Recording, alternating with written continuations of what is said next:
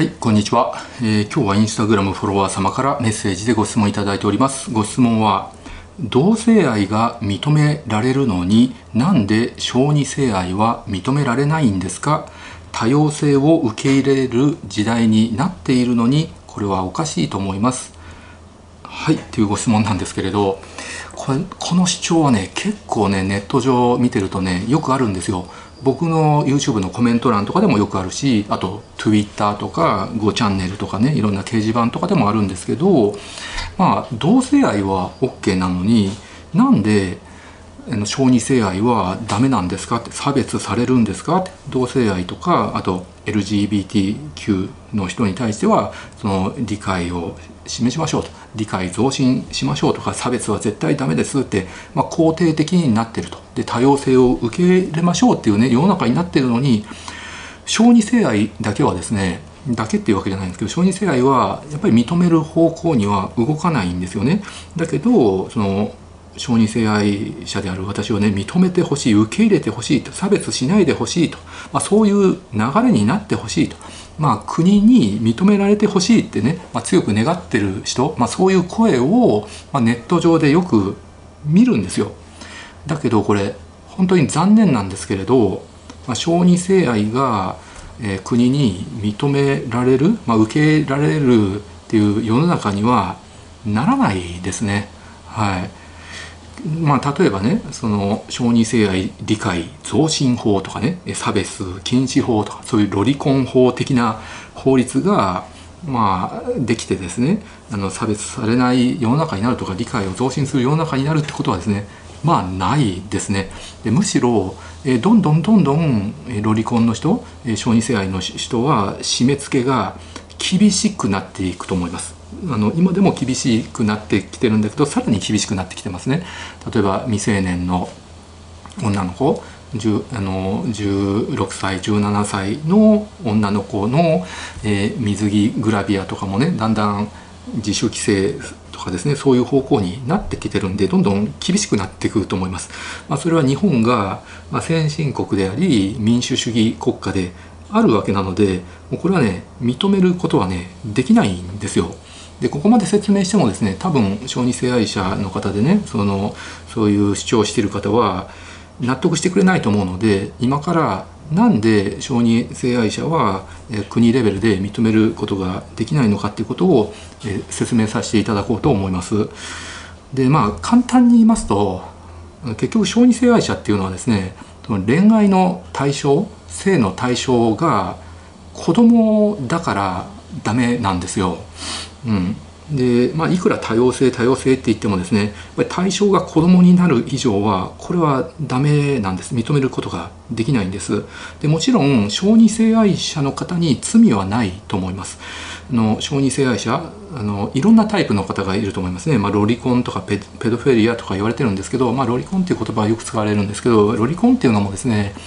あのざっくり分けると神性と火星に分けられるんですね。で火星ってどういう人かっていうとまあ普通に恋愛対象、まあ、大人も好きだと、まあ同、同年代の女性も好きなんだけれどまあその女子高生とか女子中学生にも好きだ、まあ、興味があるとか好きとか、まあ、例えば AV とかでも JK ものとか JC ものってあるじゃないですかあのあれだけ JC もの JK ものっていう AV がですね売られてるってことはかなりのニーズがあるってことなんですよ。あとまあ風俗店とかでもなんか JK なんとか制服いたずら学園とかねあのなんか女子高生の制服とかあと体操服とか着てプレーするとかそういうのも世の中にあるらしいんですね。僕はあんまり詳しくないんですけど。なのでそれだけニーズがあるのでまあ普通に恋愛対対象？あの同世代とか大人の女性が対象なんだけど JKJC にも興味があるっていう人を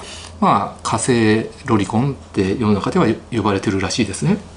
で申請の方、まあ、申請の方の方がより大きな問題を抱えてるんだけど、まあ、この方はですね、まあ、精神医学的にはペドフェリア、まあ、これをまあ小児性愛者って呼ぶんですけど、まあ、本当に恋愛の対象性の対象が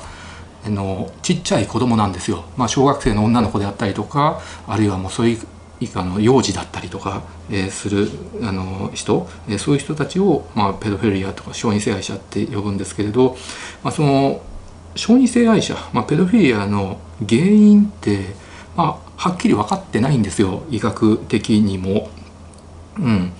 っていうのは先天的なのか後天的なのか、まあ、脳の異常なのか遺伝子レベルの異常なのかとかあるいは周産期の異常あのお母さんのおなかの中にいる間とかにそのホルモンシャワーとかあるいはあの血流障害とかね、まあ、そういう原因でなってしまうのかとかまあそれ以外にもその生まれた後のホルモン異常とか脳の異常とか、まあ、よく分かってないんですけど、まあ、いろんな原因が絡み合ってるんではないかみたいには言われてるわけであって、まあ、それは LGBTQ の方も同じなんですね、まあ、原因がはっきり分かってないっていうことが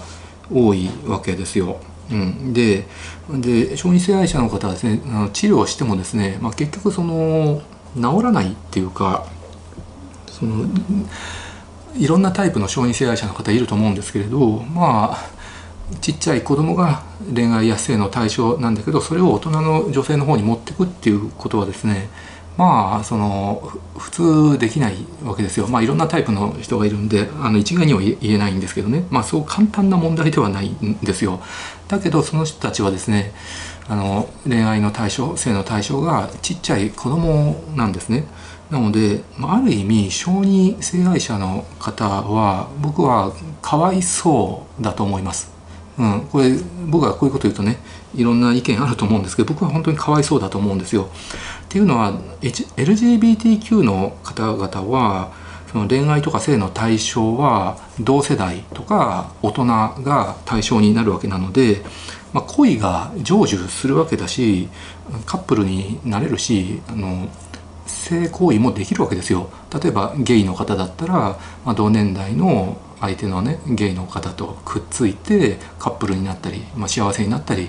あの性行為できたりするしレズビアンの方だって同じだしあとトランスジェンダーの方だって同じわけですよ。恋がね成就するっていうことが起こるできるんだけれど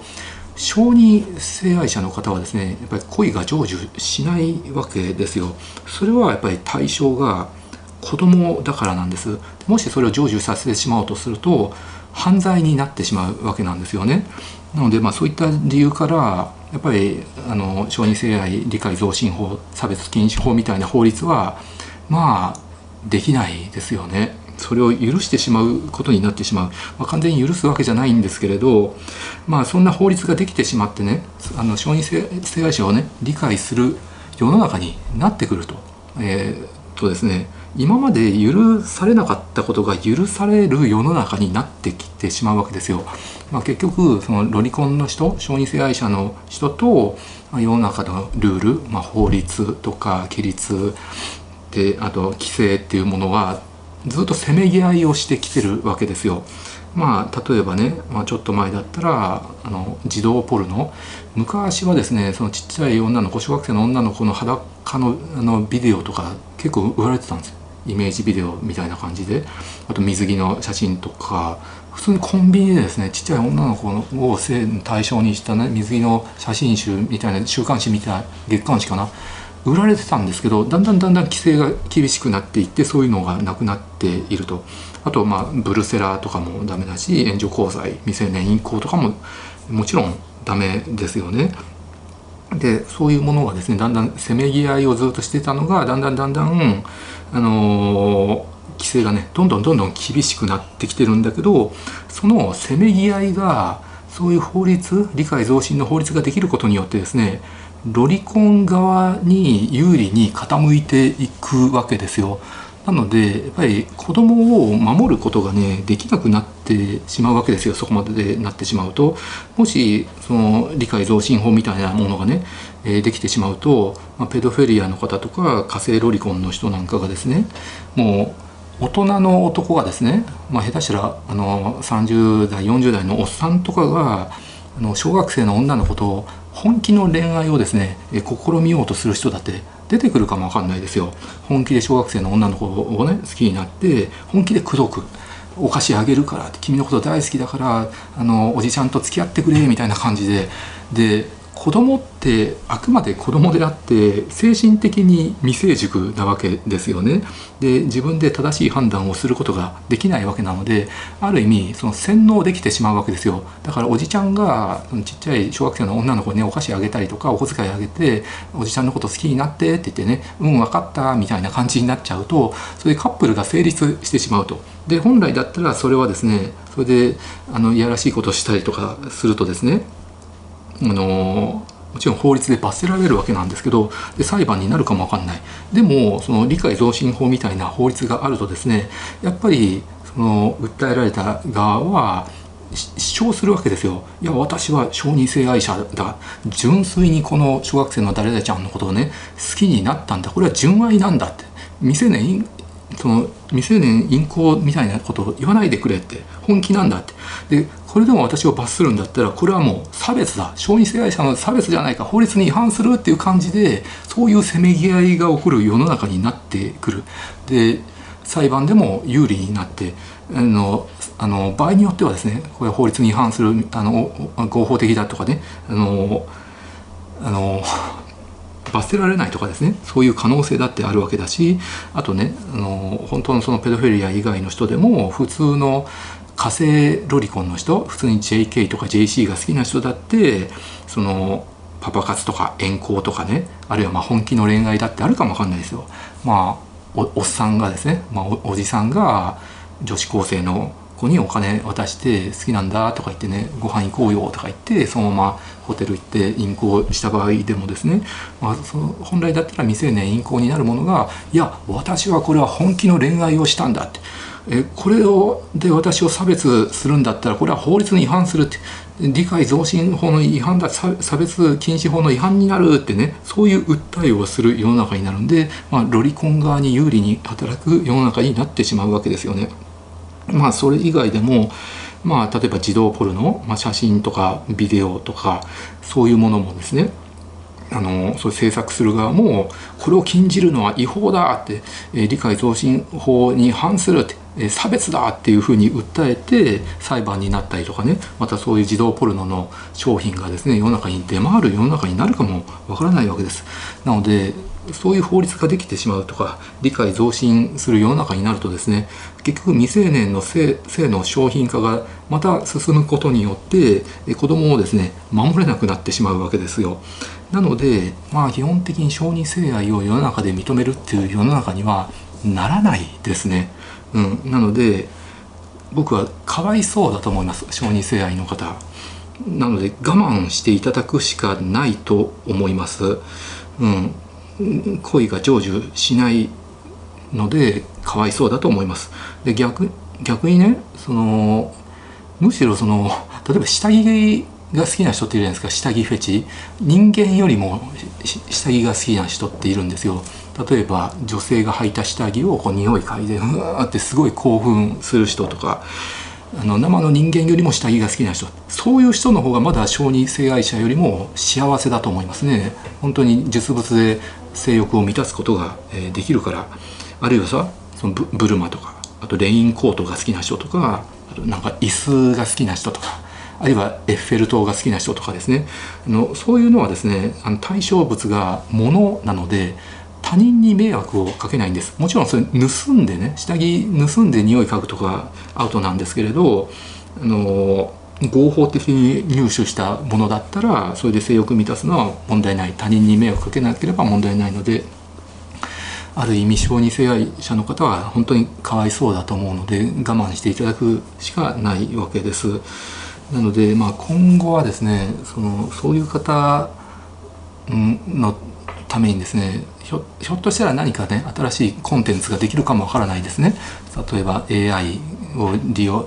AI が作ったですねそういうビデオとかもできるかもわかんないんだけどあんまりリアリティの高いものができると、まあ、それがそういうコンテンツがあることによって、えー、またですねそういう性犯罪が増えてしまうとか女子高生とか女子中学生とか小学生の女の子に手を出す男が増えてしまうのかとかそういう問題もあるので、まあ、やっぱりそういうコンテンツもですねなかなか規制がかかって作りにくい。もうあらゆる点で小児性愛者の方は締め付けられてあの生きづらい世の中だと思います。ますね。